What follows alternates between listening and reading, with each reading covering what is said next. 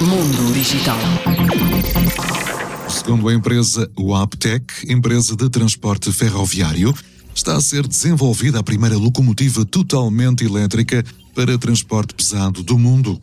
A denominada FLX Drive Heavy Haul vai operar na Austrália, transportando minério de ferro. Mundo Digital.